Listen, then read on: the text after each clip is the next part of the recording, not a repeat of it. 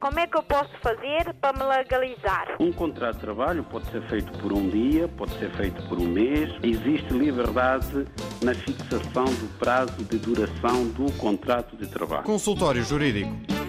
Vamos ao tema uh, do consultório jurídico de hoje, a aplicação do Código dos Regimes Contributivos do Sistema Previdencial de Segurança Social, no que se refere aos trabalhadores que exercem atividade por, co por conta de outrem. Um, um tema complexo, é sim, doutor Adriano Malalane? Bastante complexo. Bom dia. Eh, todos os temas que tenham, que tenham a ver com a segurança social são normalmente eh, difíceis de abordar porque o código que rege esta matéria é extremamente complexo e tem várias leis avulsas que vão sendo aprovadas e alteradas sucessivamente pelos diversos governos. Portanto, nesta matéria não há estabilidade e, e às vezes nem sequer há previsibilidade, o que é bastante mau para os trabalhadores porque fazem as suas contribuições para a segurança, a segurança social, e contando com uma determinada expectativa quando chegarem ao fim da sua atividade profissional e, por vezes, essas expectativas são goradas. É por isso que esta matéria tem sido discutida e tem uma carga ideológica bastante forte. Bom, mas ideologia à parte, vamos às normas que estão em vigor neste momento, nestes regimes de contribuições para a segurança social. Ora bem, desde logo, de a segurança social, portanto, é um organismo eh, que, que foi criado tendo em vista garantir, digamos assim, eh, um rendimento para os trabalhadores que contribuem eh, para este organismo no fim da sua carreira contributiva. Portanto, chega a uma certa altura em que o trabalhador que exerce uma determinada atividade e que ao longo dessa mesma atividade tenha feito contribuições para a segurança social, dizíamos nós que chega a uma certa altura em que deixa de poder exercer a sua atividade profissional por variadíssimos motivos, sendo que o principal de todos é atingir a idade da reforma e, a partir daí, o trabalhador passa a oferir uma pensão que é calculada com base em, em critérios eh, muito complexos em termos de cálculo do valor exato a que vai ter direito. E também no âmbito dessa proteção social a que o trabalhador tem direito, e há várias, eh, digamos assim, eh, proteções a, a certas situações da sua vida pessoal que podem não estar abrangidos pela proteção a que tem direito. Isso também vamos tentar explicar de uma forma bastante sumária. Bom, a segurança social está especializada, diria eu, assim, grosso modo, não é, para trabalhadores que exercem eh, atividade profissional no âmbito privado, porque os trabalhadores da função pública têm a Caixa Geral de Aposentações é um sistema eh, do Estado, é um sistema diferente do sistema eh, da segurança social. Ora, o que importa ver hoje é qual é a proteção que é garantida, de um modo geral, pela Segurança Social aos trabalhadores que tenham feito as devidas contribuições. Bom, temos proteção social na doença, na parentalidade, no desemprego, na do, nas doenças profissionais, invalidez, velhice ou morte. Portanto, de acordo com os descontos que a pessoa tiver feito ao longo da sua carreira contributiva, será calculado pela Segurança Social o montante, digamos assim, a que passará a ter direito. E quanto às taxas contributivas aplicáveis, temos que ter em conta que ao longo da sua atividade profissional, o trabalhador que trabalha por conta de outrem está sujeito a uma taxa que lhe é aplicada todos os meses, bem como a entidade empregadora a qual se encontra uh, ligado, digamos assim, através de um contrato individual de trabalho. Portanto, temos, por um lado, a entidade empregadora, que é obrigada por lei a contribuir para a segurança social do seu trabalhador, e temos, do outro lado da equação, o trabalhador. Então, por força da lei, é aplicada uma taxa à entidade empregadora, por um lado, e também uma taxa ao trabalhador, por outro lado, e faz-se o cúmulo destas duas taxas para se calcular o montante global devido à segurança social. E o valor das taxas varia também de acordo com a natureza do trabalho do trabalhador. Os trabalhadores em geral que estão no regime da segurança social têm, fazem uma contribuição mensal de 34,75% do salário que oferem.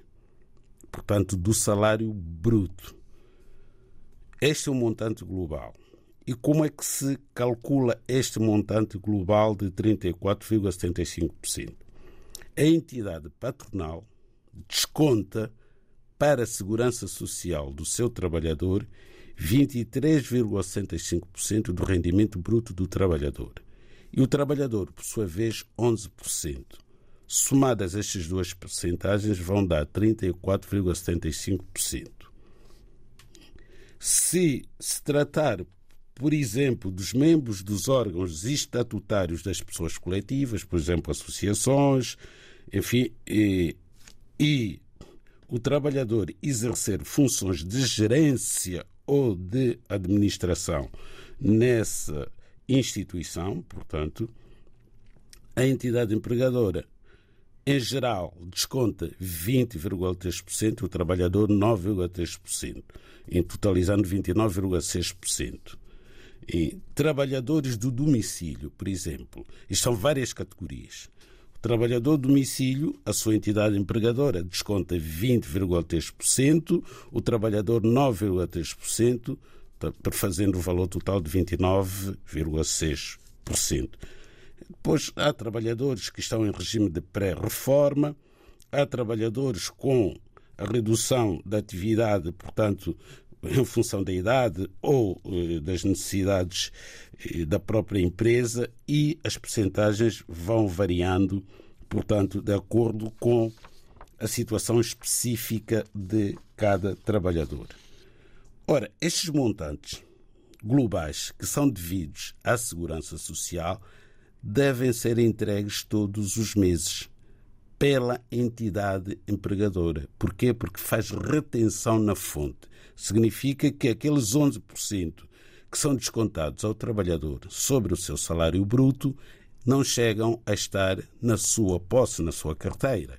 Quando vai receber o seu vencimento mensal, vai receber um vencimento líquido com estes 11% descontados para a segurança social e aquilo que o trabalhador vai descontar para o fisco. Portanto, recebe sempre um rendimento líquido. O que é que acontece normalmente nestas situações? E queremos chamar a atenção para este aspecto que é bastante importante. Há situações em que, por desconhecimento, os trabalhadores recebem o seu rendimento líquido e convencem-se de que a entidade empregadora que reteve aquela parte do salário bruto do trabalhador correspondente aos 11% que são devidos para a segurança social foram entregues. E alguns trabalhadores chegam a estar 10, 15, 20 anos vinculados a uma determinada empresa sem nunca se dirigir à segurança social e pedir um mapa do extrato das suas contribuições para verificar se efetivamente o seu futuro, quando se reformarem, está salvaguardado. Isso é bastante importante. E hoje, com a segurança social direta, a pessoa nem tem que se deslocar à segurança social a partir de casa, com um computador ou um telemóvel, consegue de facto aceder aos seus descontos e, dessa forma, compreender qual é o ponto da situação das suas contribuições. Pronto, fica aqui o, uh, o aviso também uh, para estarem atentos aos descontos que é feito pela empresa. Se tiverem dúvidas sobre este tema do consultório jurídico de hoje, uh, podem participar através do telefone ou então a, através do e-mail e uh, daqui a pouco vamos poder ouvir alguns dos ouvintes uh, que queiram colocar as suas questões no consultório jurídico. Antes de avançarmos para uh, as questões de hoje, dos ouvintes que nos estão a ligar e nos estão a enviar os e-mails, há ainda aqui a esclarecer uma dúvida que ficou da semana passada de um senhor pensionista que recebe a pensão, é pensionista em Portugal, recebe a pensão de Portugal e que que neste momento está a viver uh, em Cabo Verde. O que ele quer saber,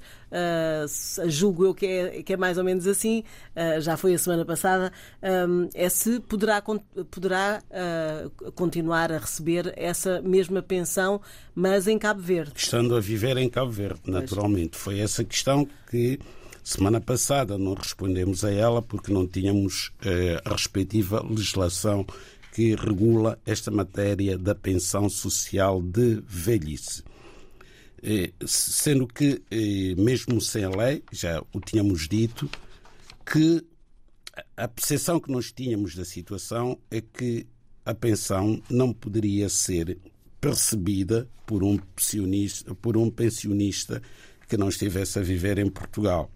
Porque esta pensão social de velhice é muito diferente da pensão de, de reforma. Esta pensão social de velhice é atribuída pelo Estado português a uma determinada categoria de cidadãos, preferencialmente nacionais, residentes em Portugal ou de outros países com os quais Portugal tem acordos no âmbito da segurança social. É o caso de Cabo Verde, Austrália, Brasil e Canadá. Os cidadãos desses países residentes em Portugal para além dos cidadãos portugueses, naturalmente, se reunirem as demais condições, podem ter direito à pensão social de velhice, que é uma prestação em dinheiro, que é atribuída mensalmente a partir da idade normal de acesso à pensão de velhice do regime geral da segurança social. E, e a idade normal de acesso à pensão de velhice do regime geral da Segurança Social, neste momento, ano de 2022, é de 66 anos e 7 meses. Para o ano, passará em 2023, portanto, a idade será de 66 anos e 4 meses. Mas indo à questão colocada semana passada pelo nosso ouvinte, podemos dizer que um dos motivos previstos na lei para cessação desta pensão social de velhice é se o pensionista deixar de residir em território português.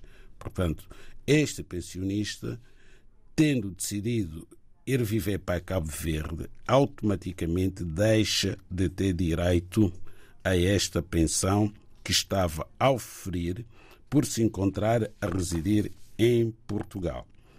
Não sabemos, do ponto de vista eh, legal, qual é o estatuto deste nosso ouvinte, se é cidadão português ou se é cidadão cabo-verdiano, mas independentemente da nacionalidade do pensionista, e neste caso concreto, ele sempre teria direito a esta pensão, quer por ser cidadão português, se for o caso, quer por ser cidadão caveriano, pelo facto de haver o tal acordo no âmbito da segurança social, um acordo internacional que foi assinado entre Portugal e Cabo Verde, tal como existe com a Suíça, a Austrália, o Canadá e demais países, Estados-membros da União Europeia, para além dos países do espaço europeu, como o caso da Noruega, da Suíça, que, não sendo países da União Europeia, têm acordos no âmbito da segurança social, em tudo semelhantes aos acordos que Portugal tem com todos os países membros da União Europeia. Esclarecida esta questão, vamos já uh, ouvir o que tem uh, para dizer um ouvinte. Muito bom dia ou muito boa tarde. Estou a falar com. João Pina, boa tarde. Boa tarde, Sr. João Pina. Então, uh, o que é que quer colocar? Quais são as suas dúvidas, dúvidas a este consultório jurídico? As minhas, as minhas dúvidas são as seguintes, mas antes quero manifestar o meu grato pelo vosso prestado serviço. E depois indo ao assunto que me interessa agora, de momento, é o seguinte. Eu, eh, o neto que nasceu, o neto que nasceu antes da independência e, e pode requerer a nacionalidade com base nos avós que conservaram a nacionalidade. Porque houve um programa que eu ouvi anteriormente, o doutor disse que não só tem direito os que nasceram depois da independência, como os também que nasceram antes. Só que o registro centrais diz que não tem conhecimento dessa alteração. Eu queria que pudesse explicar seriamente houve ou não alteração nesse sentido. Pronto, muito obrigada, a Sr. João ah, Pina. Eu queria só pôr outra questão, pode ser? Uh, bom, normalmente é só uma é questão. Uma, então pronto, então fica para o próximo. fica próximo sábado. Sim, sim. Muito então, obrigada e bom fim de semana. Eu guardo o esclarecimento? Sim, sim. Uh, daqui a pouco já vai ser esclarecido então dessa questão. Isso, sim, sim, é? sim, sim. Okay, Muito obrigada. Bom, bom fim de semana. De semana. Uh, estamos então disponíveis uh, para uh, receber mais questões a partir do número 213820022 ou 213820023, ainda o 213820068. Vamos direitinhos a mais um ouvinte. Neste momento temos em linha o Sr. Assan Ferreira. Muito bom dia ou boa tarde. Boa tarde. Eu só queria tirar uma dúvida. Esse um vigilante que faça só só noites. Podia, podia repetir, uh, uh, por favor, uh, um vigilante, foi o que disse? Sim, sim. Ok. Que, que trabalhe só no turno da noite, isto é, que passa só noites, recebe o mesmo de que um vigilante que faça só dias ou se tem direito a 25% noturno. Ok. Uh, uh, quer esclarecer uh, agora? Ou... É uma questão que não podemos esclarecer. Não temos a legislação laboral, torcemos a legislação da segurança social. É matéria que pode ficar para o próximo consultório jurídico. Pedíamos é, o nosso ouvinte, que é vigilante, e para é, repetir o seu nome, que é para a próxima semana, quando ah, formos... É o Sr. Assan Ferreira. Pronto. Assan Ferreira. Então vamos responder na próxima semana, está bem? Fique atento. Sim, sim, está certo. Uh, temos uh, em linha um outro uh, ouvinte, desta vez é Zamora Mavinga. Muito boa tarde. Boa tarde. Uh, então, que questão tem para colocar ao consultório jurídico? A minha questão é relacionada com as telecomunicações. Eh, eu estou vinculado a uma das operadoras de comunicação, nesse caso a Mel, já há cinco anos. E pronto, será que de dois em dois anos eu tenho que assinar um contrato para estar vinculado à mesma, à mesma empresa eh, com compromisso de fidelidade? ou eu tenho direito já a outras, uh, sei lá, opções sem estar vinculado com esse tipo de fidelidade. Isso porque, uh, como é que eu posso explicar isso? Uh, a operadora ligou para mim dias, porque o meu contrato vai terminar no dia 30 de junho, a dizer que tem que renovar o contrato. Caso eu não assine o contrato, então nesse caso vem sacar a box, ou então eu tenho que pagar um valor extra, independentemente do contrato, pelo facto de ter aqui a box e não sei o quê. Por isso é que eu queria essa informação, okay. favor. Muito obrigada, Sr. Zamora Mavinga. Bom fim de semana. Vamos então uh, tentar responder-lhe uh, aqui no consultório uh, jurídico, uh, mas temos ainda questões uh, para ler, nesse, neste caso de ouvintes que nos enviaram alguns e-mails e já temos bastantes, vamos ver se é possível conseguir dar vazão a, esta, a estes e-mails. boa tarde, este é do, do senhor, deixa eu ver se eu consigo aqui, ah, do Dari, Dari Cruz. Uh, boa tarde, a minha esposa nasceu em Santo Tomé e ela tem duas nacionalidades, santomense e cabo-verdiana. Ela entrou em Portugal uh, com o passaporte cabo-verdiano. Quais os documentos uh, que ela precisa pedir? Que ela precisa pedir e para pedir a nacionalidade portuguesa visto que ela está cá há seis anos e tem um filho português. Esta é uma das questões. A outra, caro uh, doutor Malalan. Ah, tem já a resposta? Já podemos responder? Ótimo. Vamos responder aqui uh, ao senhor Dari Cruz, não é? Cuja, Exatamente. Cuja esposa tem duas nacionalidades. Ela é nacional de São Tomé e Príncipe e também de Cabo Verde. Porém, entrou em Portugal como cidadã cabo-verdiana, usou o passaporte cabo-verdiano e provavelmente esta senhora já tem autorização de residência há mais de cinco anos como cidadã cabo-verdiana. Portanto, para o Estado português, releva a nacionalidade cabo-verdiana porque foi com esta nacionalidade que ela entrou em território nacional. E os documentos que tem na sua posse designadamente a autorização de residência, deve ser de Cabo Verde, porque é com o passaporte que ela entrou em Portugal que pôde pedir autorização de residência ao CEF. Inclusivamente, na certidão de nascimento do filho, deve constar, deve estar lá um averbamento que diz que a mãe é de nacionalidade cabo-verdiana. Portanto, é como cabo-verdiana que tem que requerer a nacionalidade portuguesa, sem prejuízo, porém, de ter que apresentar o certificado do registro criminal, também de São Tomé e Príncipe, para além do certificado de Cabo Verde. Portanto, neste caso, vão ser necessários três certificados de registro criminal.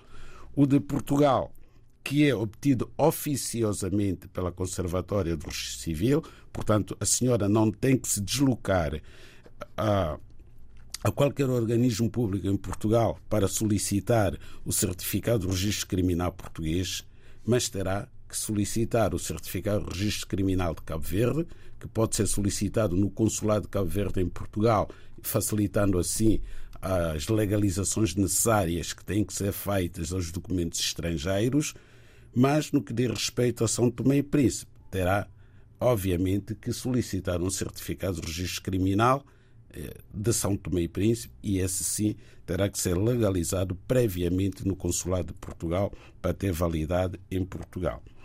E, e temos aqui também uma questão que, dado que temos muito, muito tempo, pouco, muito, muito pouco, pouco tempo, tempo, muito pouco tempo, e é uma questão bastante pertinente e importante para a vida do nosso ouvinte, senhor Roberto Luiz Silva Camusso, deve ser de Angola. Não, é da Guiné-Bissau. Olha, enganei. moço o apelido do sul de Angola, mas neste caso este senhor diz que é natural da Guiné-Bissau e que reside na Amadora. E apresentou-nos aqui um contrato de arrendamento para habitação por período limitado de cinco anos. Ora bem, este contrato de arrendamento foi celebrado em 2015 Ora, de acordo com a lei do arrendamento, há um prazo de oposição à renovação dos contratos de, de arrendamento com prazo limitado, com prazo certo. O senhorio deste nosso ouvinte não se opôs à renovação do contrato em 2020 Portanto, o contrato renovou-se por igual período. E o que é que está a acontecer? O que está a acontecer é que o senhorio, o nosso ouvinte, quer alienar o arrendado, o imóvel, o apartamento que arrendou ao nosso ouvinte. E o que é que este senhorio fez? Em 4 de abril de 2022, dirigiu um ofício ao nosso ouvinte em que diz que pretende vender o apartamento por 90 mil euros e que o nosso ouvinte tem que se pronunciar até 30 de abril. Portanto, este ofício foi enviado no dia 4 de abril, com prazo para se pronunciar até 30 de abril, se quer ou não exercer o direito de preferência. Não diz nestes termos, mas é isso fundamentalmente. O que interessa é o que o senhorio pretendeu transmitir ao seu inquilino. Em termos legais, eh, notificou o inquilino para a eventualidade de querer exercer o seu direito de preferência e tinha o inquilino 15 dias para se pronunciar. O senhorio até deu um prazo mais alargado. Está correto. Não é obrigado a dar uh, um prazo mais alargado, desde que cumpra aquele prazo de 15 dias. Se der um prazo mais alargado, esse prazo também vincula. Não pode dar um prazo inferior ao prazo legal. E o que é que aconteceu aqui? Bom, o que aconteceu é que neste ofício que o senhorio enviou ao seu inquilino, vem dizer que, caso não queira adquirir o imóvel, portanto, este imóvel, tem que devolver, deixar o imóvel, retirar os seus pertences e devolver as chaves até 31 de junho de 2022. Isto não pode acontecer. Isto é uma ilegalidade de todo o tamanho. O senhorio, se o inquilino não quiser, porque o inquilino não é obrigado, não quiser ou não puder exercer o direito de preferência, não pode o senhorio pôr termo ao contrato e dar este prazo de um mês, mês e meio, seja, seja que prazo for, eh, para, portanto, desocupar o imóvel. Porque o contrato de arrendamento está em vigor. O contrato renovou-se no ano de 2020. Portanto, tem que cumprir o prazo e se não houver oposição do senhorio, seja o atual, seja eventualmente o adquirente do imóvel, o contrato vai se renovar de novo. Portanto, o senhor Camoço tem todo o direito de continuar a viver neste apartamento, pagando rigorosamente o mesmo valor que pagava, que está a pagar ao atual proprietário. Por quê? Porque uma pessoa que vai comprar um imóvel arrendado tem que o aceitar nas condições em que está. É um imóvel onerado, com um contrato de arrendamento. Portanto, há o que haverá, se for comprado este imóvel, é uma alteração do lado ativo do contrato. Deixa o senhor Rui Mota de ser o senhorio do senhor Camusso e vai entrar um novo senhorio. Portanto, o senhor Rui Mota não tem o direito, longe disso, de resolver este contrato de arrendamento, de rescindir, de acabar com o contrato. O contrato tem que ser cumprido nos exatos termos em que se encontra escrito. O que o senhor Camusso tem que fazer é apenas e só continuar a pagar as rendas deste contrato de arrendamento. Se a pessoa interessada em comprar o apartamento quiser comprar, vai comprá-lo nas condições em que se encontra. Isto é, arrendado e com aquele valor de renda. Não pode comprar um apartamento arrendado e no dia seguinte aumentar a renda, dizendo: Ah, não, este contrato de arrendamento não foi celebrado comigo, foi celebrado com o antigo proprietário. Para mim, esta renda não vale. Isso não existe em Portugal. Ainda bem que o Sr. Camusso enviou esta carta. Espero que esteja a ouvir esta explicação a fim de se manter caso seja essa a sua vontade, nesta casa que está a arrendar, ao abrigo deste contrato de arrendamento escrito que foi assinado com o seu senhorio. Portanto, o contrato de arrendamento prevalece. Prevalece nas mesmas condições em que vem sendo cumprido, isto é, com o mesmo valor de renda. Porque, essencialmente, o aspecto mais sensível do contrato do arrendamento é a renda. Esta renda é atualizável todos os anos, mas é atualizável com base na portaria que é publicada todos os anos pelo Ministério das Finanças. E é uma percentagem muito, muito, muito reduzida. Portanto, até podemos, enfim, ver que o senhor Camusso está a pagar 250 euros de renda.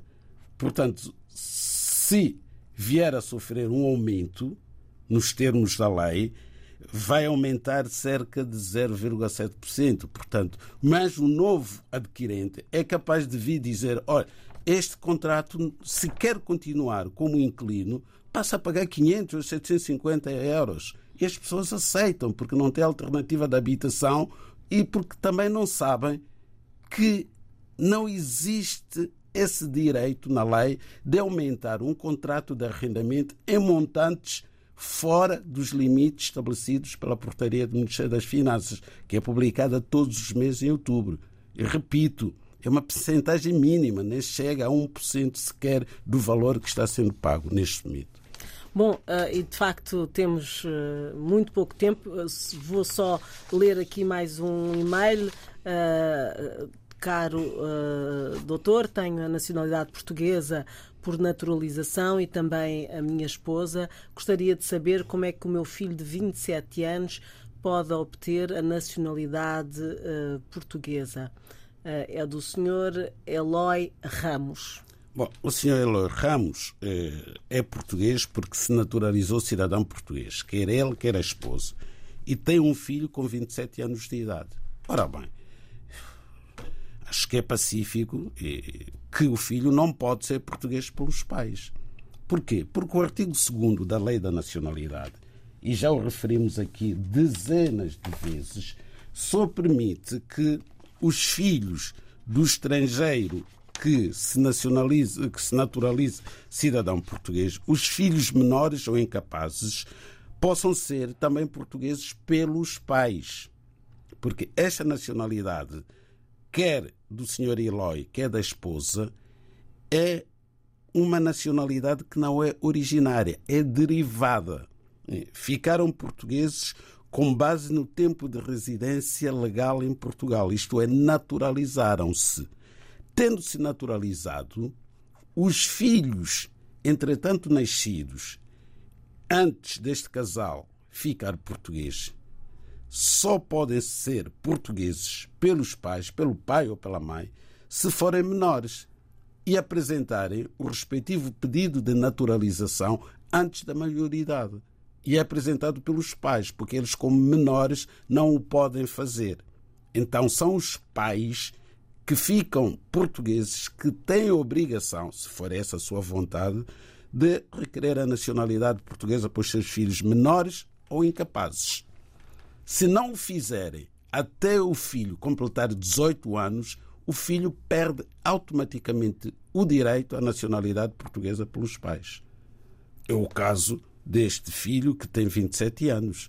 Não sei quando é que os pais ficaram portugueses, mas muito provavelmente ele já teria completado 18 anos, portanto, está excluído do âmbito da aplicação da norma do artigo 2 da Lei da Nacionalidade. E ficamos por aqui. Uh, já sabe que pode sempre enviar uh, as suas dúvidas para o e-mail consultóriojurídico.rtp.pt e uh, no sábado, a partir do meio-dia, colocar também as suas questões ou através do WhatsApp ou através do número que é dado sempre no sábado para poder participar. Uh, o senhor que nos falou e colocou a questão sobre o trabalho uh, na operadora Mel e uh, vamos ainda responder, mesmo em cima da hora. Mesmo em cima da hora, porque esta questão é tão importante quanto aquela questão do arrendamento que nos ocupou muito espaço de tempo. Mas vamos ainda a tempo de dizer que o contrato celebrado com a Mel ou com qualquer outra operadora em Portugal tem um prazo de fidelização de dois anos a partir da data de celebração do contrato. Essa fidelização não se renova de dois em dois anos. A pessoa só fica fidelizado no contrato a partir do momento em que o celebra. Se passados dois anos quiser mudar de operadora, não tem que pagar rigorosamente nada, só, que, só tem que entregar, devolver os equipamentos e paga as faturas que estiverem em dívida. Não há qualquer penalização. E a MEL sabe perfeitamente que é assim. Sabe que está a violar a lei. Mas infelizmente não há consequências aqui em Portugal por esta prática, que é uma prática que não fica bem a uma empresa como a MEL, que é das maiores, se não a maior empresa de comunicações em Portugal, de telecomunicações em Portugal. Portanto, o senhor, se quiser mudar de operadora, pode fazê-lo.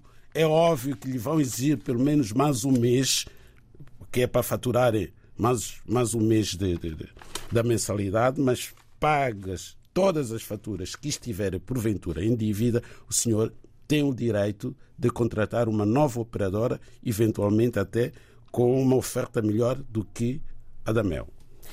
Respondemos sempre a todas as mensagens e dúvidas que tenham, que os nossos ouvintes tenham. Uh, foi o caso em, em, último. Em último tivemos ainda este ouvinte que nos telefonou uh, e uh, pode sempre fazê-lo, já sabe, através dos meios que já foram aqui comunicados. Boa tarde e bom fim de semana.